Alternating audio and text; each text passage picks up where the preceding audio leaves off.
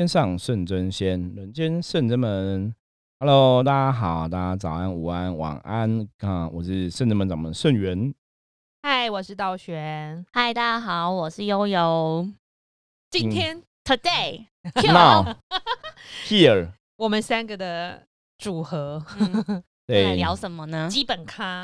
来聊一些，就是因为像我现在有参加一些那个，就是一些修行的哈赖的社群哈。那有些时候看大家聊的一些话题，你会觉得很有趣啦，就觉得这个世界哈，这个时代其实很多人对修行哈或有兴趣，甚至很多人对所谓的通灵很有兴趣哈。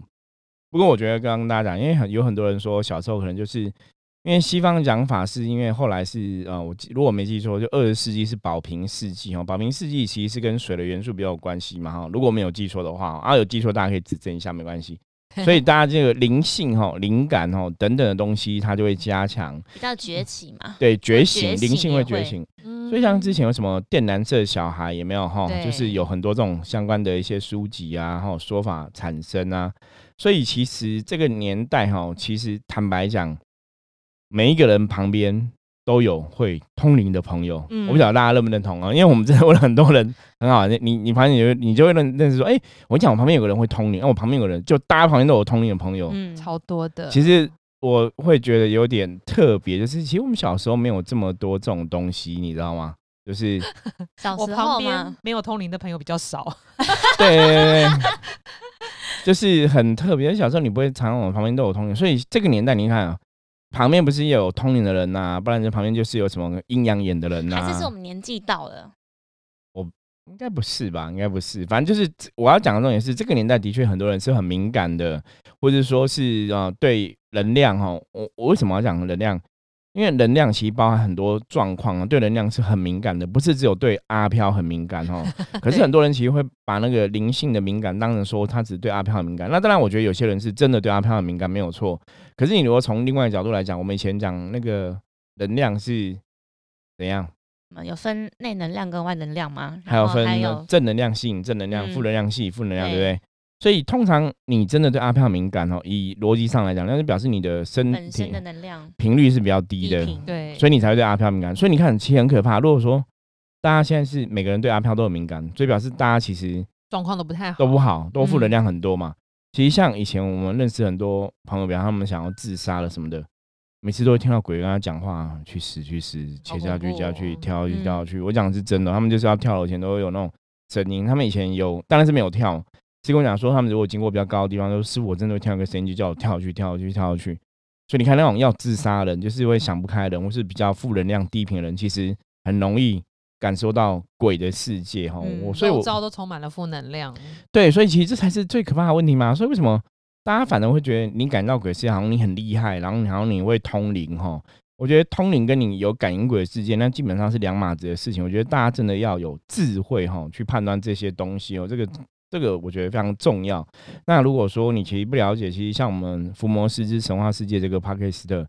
我们到现在已经录了两百多集了。我觉得大家可以慢慢听哦，应该从中可以得到一些知识或是智慧的提升。而且虽然有一些观念，我们真的是一讲再讲，因为还是会有一些朋友提出相同或者是类似的询问，所以我们都对，师傅都一直在 耳提面命跟大家讲一些观念或是一些知识，其实非常的重要。你只要会这些简单的如何去判断、去判别，你就会帮自己趋吉避凶。对啊，所以如果你是每一集都有听的朋友，你听到重复的没关系，我们就再复习一次，因为很多是呃突然来听的朋友，他没有听到前面或后面，我们还是要在这个节目当中再提对醒一次这样子。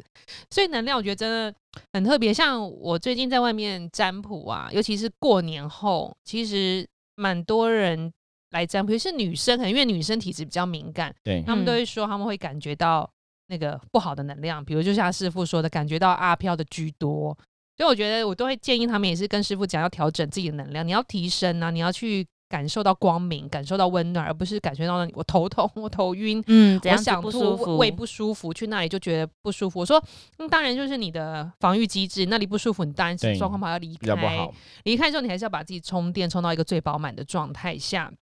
不要一昧的就是这样子一直感应到负能量。然后，因为我觉得现在，因为真的助念这个善行太流行，很多人都去助念，的对，尤其现在最近又发生了这么难重大的事情，嗯所以很多人都会发心去帮大家助念或什么这样子，或是协助一些缝补大体的工作。所以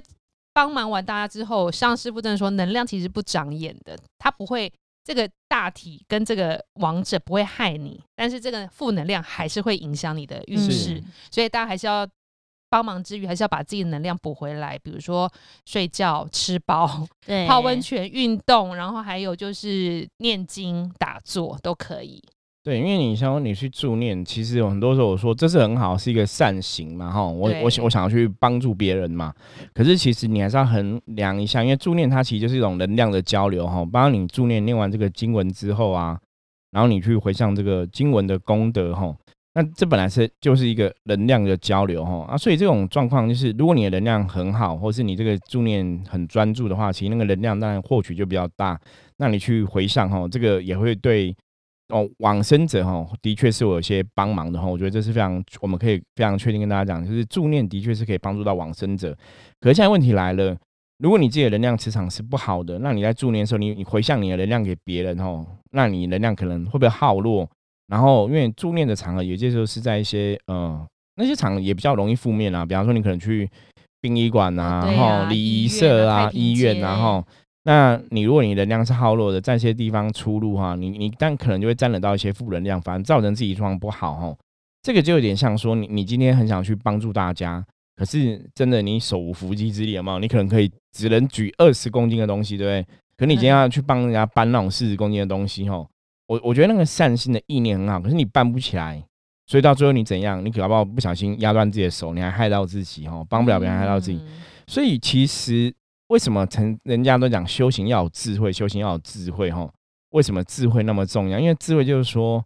我可以做多少事情，我就做多少事情。所以以前人家讲说你要去布施嘛，对要去做善事嘛，不是嗯都讲说有钱出钱，有力出力。力，其他的前提就是说，以你的能力，你可以去做你可以做的事情，那你才会真正去帮到别人。可是如果你做这个事情超乎你的能力的话，有些时候你帮不到别人，你还会害了自己，甚至你会害了大家。哦，我觉得这是一个非常重要的事情。所以大家都想说，我去助念，我去助念，我是一个善行，怎么可能会得到负的结果？没有错，你付出了这个善的意念，这个善意念会回来善的结果。可是现实的东西，它不是只有一个单纯一个意念，单纯一个能量在那边交流哦。我们讲说这个世界是一个能量世界，比方说你处在一个空间啊，处在一个环境啊，其实它都是一个能量的循环跟嗯交流对哈、所以其实一个人会受到四面八方很多很多能量的影响。所以你去付出的这个善的意念，它是好的，它会回来善的意念没有错。可是你在念经，你在那个环境，你的肉体在那个环境相处，那个环境可能是不好的，你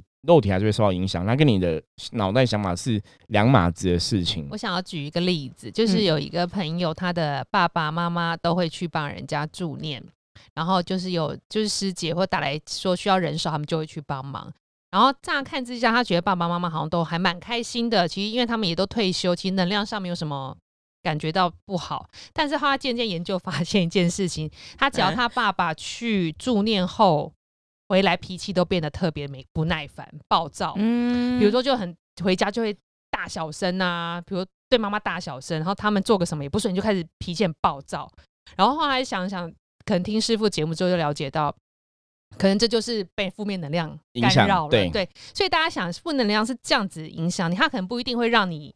怎么样，比如说不一定是出意外什么，可能会让你情绪不好。对对，家人失去了耐心，或者是你可能工作运势会稍微低落，健康也稍微受影响，这就是负能能量量的一种。对，所以你们要有觉察。比如说，他发现他爸爸这样子的时候，他就会来帮爸爸点灯，就是要希望爸爸能够状况变好。因为有时候长辈你很难去影响他，请他不要去助念，因为他嗯去当下其实回来是开心，只是不知道后面影响会这样，他就只能默默的帮爸爸点灯祈福。所以这就是我要说的。像我刚刚说，有客人占卜也是，他去助念呢，回来他就。几天都没有力，他说他就是这几助念完，他就是会软软，是女生，她就是很软，然后身体都没有什么力，然后精神无法集中，可能要过一个礼拜他才恢复正常。我觉得这也是能量可能被消耗，像师傅说的，可能他只能搬二十公斤，他搬了三十到四十公斤，所以要透支了，嗯能量透支了，所以他就是要一个礼拜补回来。所以我就跟他说，那你先衡量，因为还是敏感体质嘛，你衡量自己的状况，如果这阵子能量没有那么饱满。你就先尽量不要去，因为保护自己还是最重要的。然后你，那或者是说你你规划下礼拜有空，有人遇到这事，你要去帮他助念，这个礼拜前就先把自己功课都做好，把自己能量对，练然后。念经念好。因为比如下礼拜我排班，我要去助念，我前一阵子先把自己练好，就是这样子。因为然后修行人真的很麻烦，你就越敏感，就越要把自己做更好。对，因为助练其实是这样子哦。为什么助练会有这个状况哦？我我们从另外的例子来举例给大家了解哦。像我之前也是有个客人哈、哦，嗯，他不是去助念，他就是比方说他就是很善良，然后只要是比方亲朋好友啊，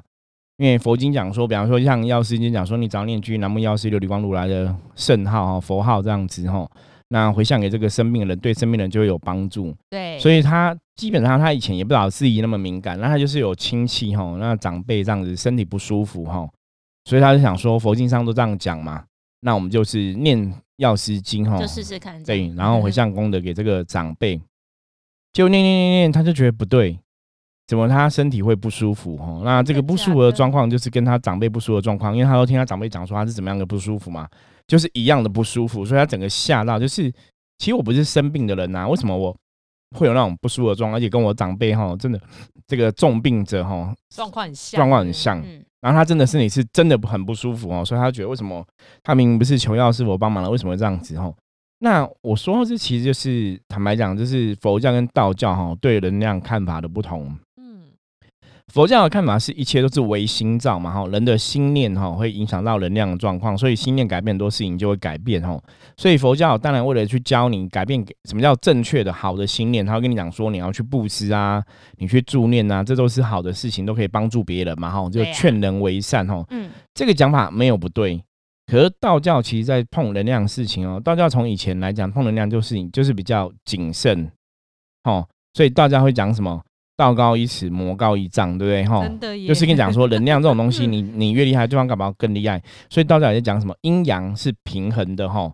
了解能量的这个本质之后，你才知道说我怎么去做这个事情。所以道教常讲说，你要去助念，你要去帮助人别人，你的能量好不好？你本身能量不好，其实你就会好、沾染到负能量。那因为这样的状况，主要是比方说你今天要助帮这个亲朋好友助念，你要把这个功德回向给他。当你在念的当下，你一定会有个念头，什么念头？我想要他身体健康，我想要他远离痛苦嘛，对不对？所以当你这样去想这个事情的时候，其实你跟他的能量就会连接，对会连接在一起吼，所以他的能量就会顺着这个连接，会让你感受得到吼，因为你跟他能量连接在一起吼，那自然吼这个状况当然就是如果你是真的比较敏感的朋友，你感觉就会很不舒服吼，因为他的负能量吼就会借由这个连接会垂到你身上。所以这就是我常常讲，就是做好事没有不对，没有不好，可是你真的要去了解能量的法则。像刚刚道玄也讲过嘛，我们在讲过能量是不长眼的吼，能量就是能量。什么叫能量？我举个例子，你今天放一个热水，一个冷水吼，放在一起吼，冰水跟热水放在一起，你没有下指令哦，你没有说，哎、热水，请你把那个冰水的能量吸走，冰水，请你把这个热水的能量吸走，你没有下指令，一直放着，然后呢，它们能量就会平衡嘛，哦，嗯冷热能量就会平衡。可是很奇怪，你没有下指令，为什么大家这样？没有为什么？这其实对，所以为什么道教修行讲道法自然，道法自然吼，这就是自然现象。大家了解这意思吗？什么叫自然现象？我举在我们再举另一个例子吼，你看现在很多车祸发生嘛，对不对？对事故发生，可基本上来讲，你如果去看统计吼，我问你古人有没有车祸发生？没有啊，因为古人是没有车的啊、你了解吗？顶多是马车，对，可是，在更早以前没有马车的时候，你人走路也不会撞死人吧？大家听懂这意思吗？嗯对，所以很简单嘛，你你一个肉体，你在一个很快速的车子上面，你本来就有摔倒，就会很危险嘛。比方说骑车哦，骑车你看去飙车，飙车有事故，致死率都比较高。为什么？你废话，你一个人骑那么车飙那么快，摔出去那都很严重嘛。所以你当然跌倒了，那个风险就会增加。所以你把你自己自身哦处在一个很危险的环境中，得到危险，基本上呢就是好像很正常的事情嘛。就好像你说你住在一个就是山很容易崩的地方，就有一天山崩了，把你活埋了，那基本上这也是很容易啊，因为我们都住在山不会崩的地方，可是你住在那种地方就很容易山崩嘛，吼。所以是这就这也就是道法自然的哈、法则哈、道法自然就是很多时候事情的演变啊，它就是个自然的状况，它未必是所谓佛教讲的因果宿命论，就是啊，这个人是做很多坏事啊，所以才会感到不好的结果。有些时候未必是这样子，然后那当然你会去选到这个地方住，或是你会去做这个事情，那当然有一些因果能量的牵引，可能是这个样子没有错哈。可是，一样哈，就大家要了解自然的这个现象，就是你的确很多事情的发生，它是一个自然而然的状况哈。所以我们在讲能量这种东西啊，我。我今天想要回向功德能量给一个朋友，回向给我亲戚，哦，可是我在念的时候，因为我个意念想要他好，所以那能量就会顺着回来，哦，那倒不是说这个就是能量自然法则，哦，这个不是说，哎，我明明做是好事，为什么得到不好的结果，哦，这个不是这样，这就是单纯就是因为能量的影响。所以这样师傅的意思是说，我把祝福送给他，他有获得祝福，但可能负能量一部分跑来我自己这里。对，因为我在念经的当下，我是希望这个人可以好嘛。比如说我我去助念，希望我这个往生者可以离苦得乐嘛，往生西方极乐世界嘛。所以那个能量其实就会有一些牵引了，对你就有一些牵引交流在哈。那当然这个是一个很好，可是如果你自己是本身为吸能量的，真的你就会受到影响。那我们讲嘛，当你被负能量攻击影响哈，之前我们也分享过哈，说最常见你要怎么去判断自己有负能量影响。像一般，比方说道玄悠悠，你们怎么判断自己有负能量影响干扰？像刚刚那个道玄讲就蛮准的，譬如说你会觉得自己情绪比较没有这么稳定，你可能会突然觉得很暴躁，嗯，然后对一个小事，你本来平常看觉得没什么。但突然觉得奇怪，为什么这个人自己吃完饭之后碗不洗啊？然后用完面子之后放在桌上，就是明明就是一些小事，你就会觉得真的看不顺眼，会觉得习惯养成怎么这么差呢？然后就是你，或者是你一些东西，你本来平常不在意，但是你现在就觉得特别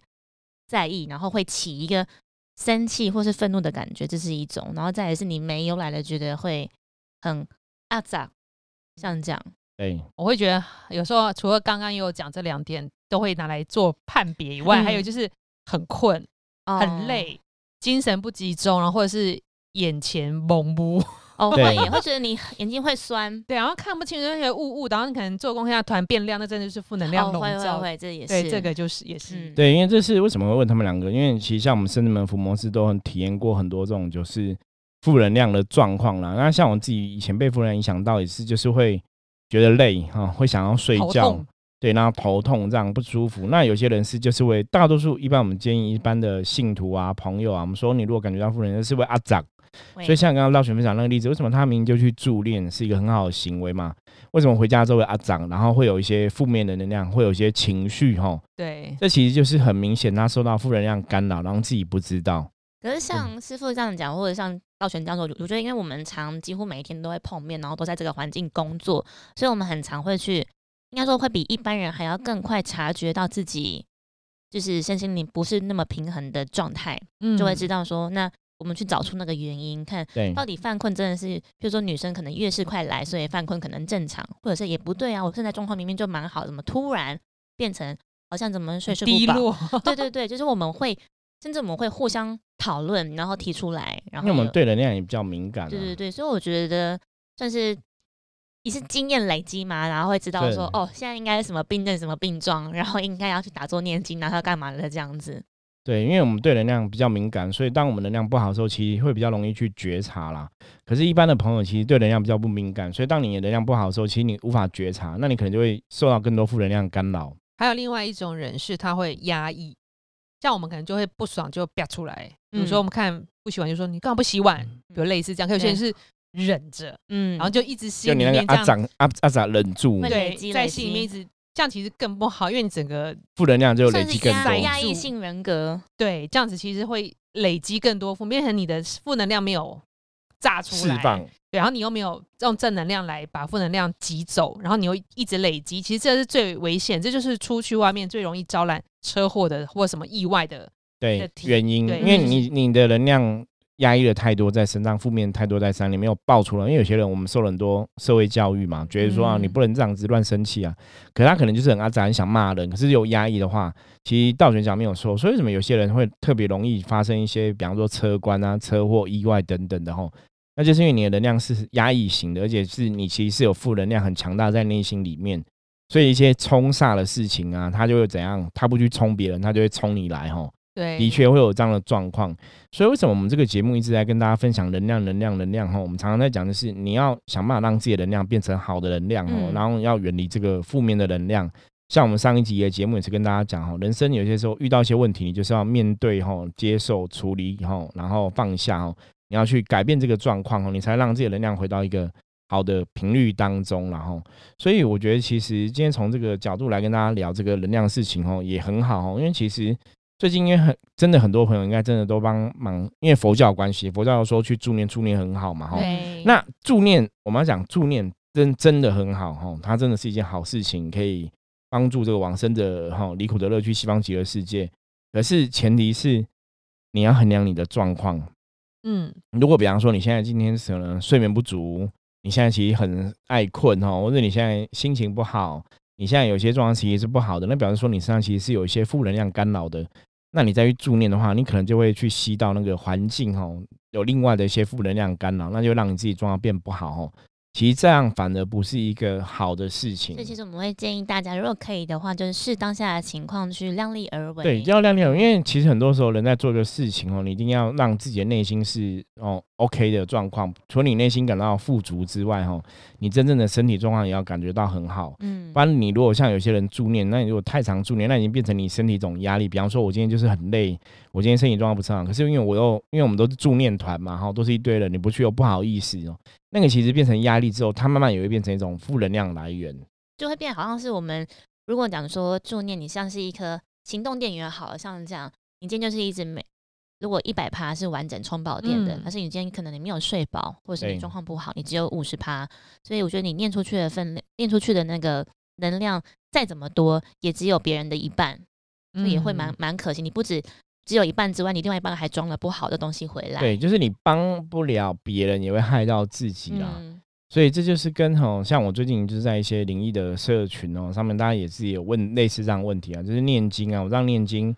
真的好吗？会不会补充能量？还是我念经哦，有时候在一个不好的环境念经，会不会说这个经文功德可能给阿飘拿走了，我自己也得不到？嗯，他们也会问类似相关的问题。对啊，阿飘超多人问，对。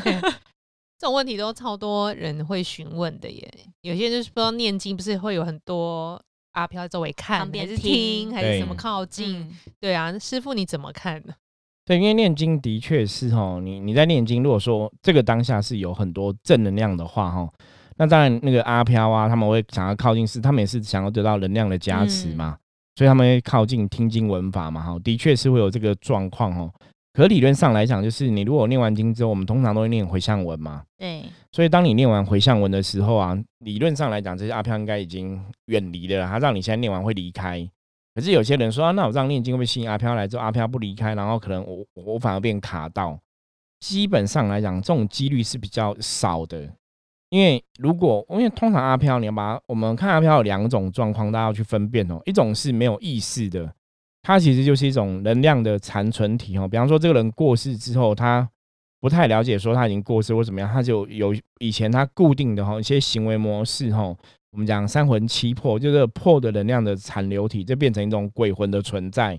这种是没有意识的。嗯，那有一种是他可能有怨念的哈，他是一个有意识的哈。那基本上来讲，你念经会吸引来的都是没有意识的比较多。因为单纯它就是一个能量的吸引力，就是你这边有个正能量，他们那种负能量就被吸引过来。因为我们讲能量是阴阳平衡嘛，它为了去平衡这个能量，所以负能量自然就会靠近正能量，因为它才能去平衡这个状况。那这就是一个自然现象。所以念经通常会吸引过来听经闻法的，都是比较没有特别的怨念的。那有特别怨念的话，基本上来讲，他要去报仇都来不及了，他不会听你念经。他应该会依附在人身上，或直接去找那个 他想要攻击的人。对，所以通常念经，你只要念回向文，理论上大多数人都没有太多状况啦。所以像有些人曾问我说，念经可不可以半夜念啊？什么什么？其实是可以的哈。可是念经有个前提，就是不要在你精神状况不好的时候念哦，因为你精神状况好的时候念，其实那能量也会比较好一点哦，你也比较不会去沾惹到一些负面。可如果你现在精神状况不好，你再去念经哈，那个状况当然就会恶性循环。对，而且那经一定会念念的不完整，你可能会效果不好，你会落字或落一行这样。对，嗯，对，所以你念经其实不用怕怕怕会那个真的吸引到一些负面的状况，除非真的有少数人，你真的是比较特例特例特例哈，比方说你你对负面能量感觉过于敏感，或者说你很容易去放大负面的能量感觉吼，你可能有一点点脏脏，你就觉得非常脏吼，那你可能在念经吸引这些没有意识的鬼魂靠近的时候，你还是会觉得不舒服哦，那就不要念。我觉得你就是可以，比方说换个白天念啊，或怎么样之类的。哦，会跑去庙宇有神明神尊的地嗯方念，可能会觉得比较心里比较安心一点。嗯，对，那也是一个方法，或者说其实你不用念经也可以嘛。我们也许可以用抄经啊，哈这些方法来达到你想要静心啊、修行的一个作用就对了。嗯，转变一个方式还是可以达到同样的效果。对，所以今天其实啊，跟大家分享这个助念的部分呢、就是能量部分。其实大家如果真的有听我们的节目，你会看发现我们节目其实一直都在跟你讲能量、能量、能量哈。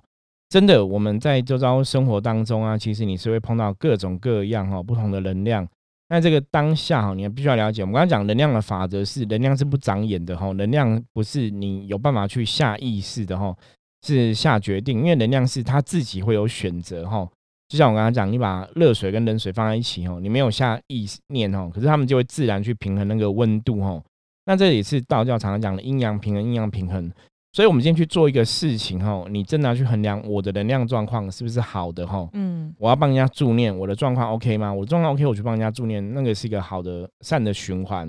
可是如果我自己的状况不是那么理想哈，我又硬要去帮人家助念哦，其实我可能帮不了别人，我也会害到自己哦。那这个不是说啊，我们要做善事都不行哦，而是说你真的做善事，你要去分享你的好的能量，你真的要量力而为。嗯，这样整个才会达到一个双赢的局面。嗯。对啊，我突然很想要分享另外一个事情，就是最近不都是清明时节当中嘛，嗯，然后我们有前几集有讲过，大家甚至们工作人员是轮流 对轮流去祭祖，嗯。然后因为我就是四月四号那一天去的，嗯。我想要分享一个，就是因为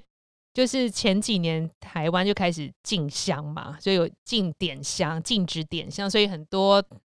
那个寺庙啊大的都是减香或是禁香了，然后金子的部分也是。然后这次我去了这个公塔祭祖，我吓一跳是不能点香了，因为去年还可以，我们说都会买香过，自己买香，然后。不能点香了，然后也不能点蜡烛，那更不用说烧金子这件事情。连蜡烛都不行。对，因为其实现在很多人家庭是没有在拜祖先或什么其在拜拜他，对，比如像以我这个机家会可以对做以我家是我爸爸这边的话是外省的，那其实他没有祖先牌位没请来，然后也没有这个想法，因为来的时候都在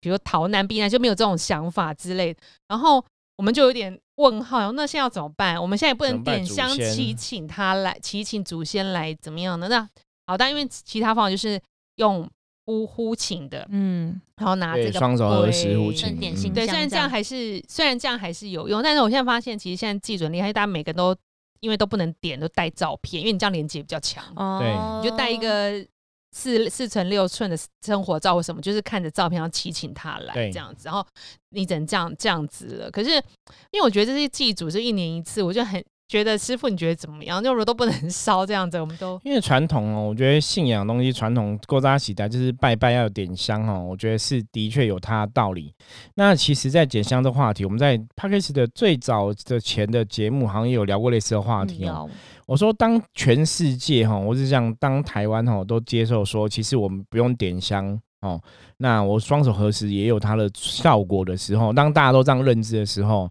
我说那时候就是减香的行为哈，就是这个事情可以好好的发生哈。就是你这个风俗民情习惯要改变的时候，是大家都有这种认知，那这种认知才会影响到这个能量的连接，它才会产生某种状态的改变哦。可是如果大多数的老百姓哦，大多数的人哦，都觉得说拜拜就是一定要有香，那你这样子然后贸然的让香不要点哦，反而会是有负面的效果的哈。所以我觉得得这个环境很重要。那当然你说拜拜一定要有香吗？对，以更高层的逻能量来讲，当然是你双手合十意念到也会有用，没有错哦。可是因为我们讲外环境哦，就整个台湾的风俗民情习惯，大家还是习惯说拜拜要有香，所以这时候有没有点香会不会有影响？还是会有影响哦。所以我觉得那个已经那个跑得太快，变成说你要到整个大家老百姓都接受说不要点香也可以，那我不要点香，那个时候没有关系。可是如果现在大家还是习惯点香，请你这样把它禁掉哈，我觉得那个是比较不好的。可能要再过个两三代，对，或者真的是要循序渐进，对要要循序柱但现在点渐进这样。对啊，因对，为很多东西要循序渐进，没有错。对啊，像你们说，像当天其实很多人不知道，也没办法接受，所以就是整家大家都都每人满头都三问号炷香点了好以后，马上被制止。然后有些哦带蜡烛嘛，就会放在那个对供桌上，一点蜡烛，然后马上说制止。哎，你现在不好意思，不能不都不能，然后大家都这样。我看那个整个大家族，但傻眼，全部这样眼睛在，然后对，那怎么办？我的祖先怎对，因为么办？这个太其实是啊，那或者他真的是必须要做一个公告，说啊，我们从即日起可能会怎么样怎么样，让大家有有个心理准备。对啊，然后对因为以前通常有些是会在那个主炉，你可以点香，对是大的总牌位还是哪里嗯煮，对可是现在连主炉好像也没有，就是因为神明哦也没有，所以嗯往生者都没有，所以你要拜神这个非常不好，我觉得宗教习俗要随着时代进步，我可以接受。你说这个时代不点香，那我也可以接受这样的进步。可是那个的确你要有时间去转化啦，不是这样贸然就是停止哦。那这样其实对能量的连接来讲，哦，坦白说是一定会有影响哦。那我觉得这个是很遗憾也很无奈哈，因为现在这个时代就是这样子在发生。这样我突然想到，刚刚突然脑海中闪过一个，以前都会讲说，很客人来问是吗？问到祖先，祖先说需要香火，所以我们都会说那就特别，譬如说对初一十五或怎么样，还是怎么样，就是让他一柱拜三柱啊，对对对像这种，那会不会也发生在同样是那种？会啊，所以如果祖先对，如果祖先是需要香火，你没有这样给他香火，反正祖先状况就不好啊。那祖先状况不好，就影响到子孙啊，所以子孙也不会好啊，所以大家都得不到平安。还好，我都有参加圣真门的祖先 法会，对我比较安心说哦，好险。然后那因为祈请的时候，因为我我自己在，我当然有请圣真门菩萨帮忙，嗯让这个爷爷能够或者祖先来能够就是接受我们的祭拜，对所以就比嗯较放心。嗯然后就觉得其他人真的是，如果真的是这样子的话，其实要参多参加，就是寺庙里面的祖先的法嗯会。对你好你只能你只能这样子，因为的确那个，好像刚刚也有问，那那个的确在我们看法里面的确会有一些影响啦。对啊，那祖先们应该也会觉得，哎，我我我怎么好像怎么也得不到，然后看得到摸不到这样对，子。像又说状况，还有那是缺金子的，对不对？对，也也会有。缺香、缺金子的，嗯那如果都不能烧，真的是很难处理。所以我记得以前有一个也是客人家里都不能烧，大楼大厦都不能烧，嗯然后对拜拜这种也不太了解，然后只好请圣真门就是师傅做主，然后派遣兵将把烧一头拉骨的金子。哦，对，然后派过去，对派过。去，对，只能这样子。对，这也是一个权宜之计哦，变通哦。可是其实我觉得这个问题真的知识体大。那如果这个整个社会哈、民族啊、环境在改变啊，也许我们就只能接受这个改变的事实哦。那只是说，我觉得风俗民情习惯毕竟还是有它存在的价值跟道理哦。那大家就是，